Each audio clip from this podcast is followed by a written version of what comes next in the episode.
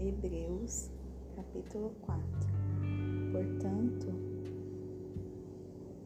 temamos a fim de que a promessa deixada para nós de entrar em seu repouso não exclua nenhum de nós, porque para nós o Evangelho foi pregado, assim também como a eles, mas a palavra pregada não lhes serviu mas estando esta misturada com a fé daqueles que a ouviram.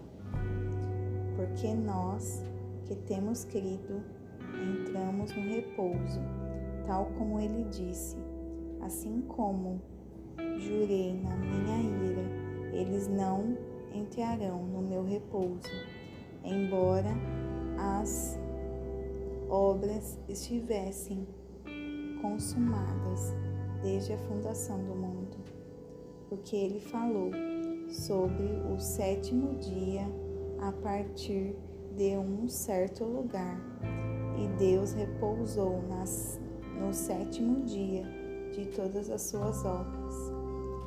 E neste lugar novamente não entrarão no meu repouso.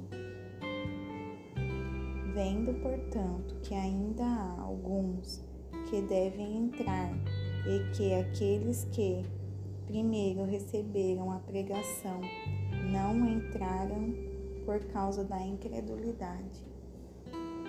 Novamente, ele determina um certo dia, dizendo, através de Davi: Hoje, depois de muito tempo, como está dito, hoje, se ouvirdes a sua voz, não endureçai os vossos corações. Porque se Jesus lhe houvesse dado repouso, não teria falado depois disso a respeito de um outro dia. Porquanto, portanto, ainda resta um repouso para o povo de Deus, porque aquele que entrou no seu repouso também cessou as suas próprias obras, assim como Deus repousou das suas. Esforcemo-nos, portanto, para entrar naquele repouso, a fim de que ninguém cala no mesmo exemplo de incredulidade. Porque a palavra de Deus é viva e poderosa, e mais aguda do que qualquer espada de dois gumes, penetrando até a divisão da alma e do espírito, e das juntas e medulas, e discerne os pensamentos e intenções do coração. E não há criatura alguma que não se manifeste à sua vista.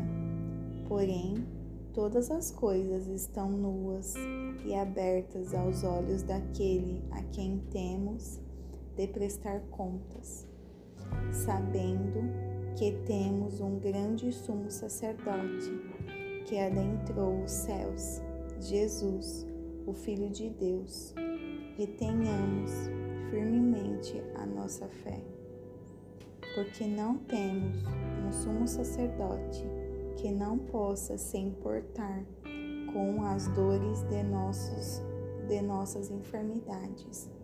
Porém, um que em todos os pontos foi tentado, assim como nós, porém sem pecado. Portanto, acheguemos-nos confiantemente ao trono da graça, para que possamos obter misericórdia e achar graça e auxílio em tempo de necessidade.